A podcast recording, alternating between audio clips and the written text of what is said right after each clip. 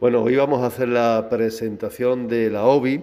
es la Oficina de Vida Independiente, que FEGADI eh, pone o ha puesto en marcha en la provincia. Es un proyecto que nos llega a través de Andalucía Inclusiva, nuestra confederación, y al fin y al cabo viene a hacer realidad una reivindicación, casi un anhelo del colectivo de personas con discapacidad, eh, pues quizás de los más antiguos. Eh, es algo que estaba y está recogido en la ley de dependencia, pero que, bueno, pues digamos como asignatura pendiente o aspecto por desarrollar. Y esta oficina de vida independiente, la puesta en marcha de asistentes personales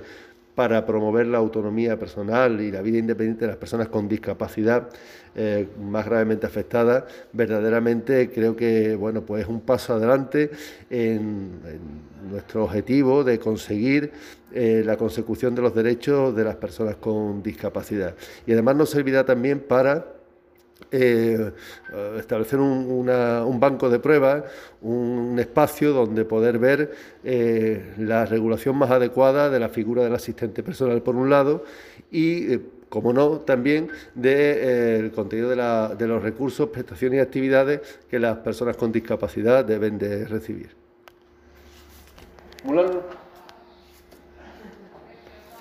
1.20.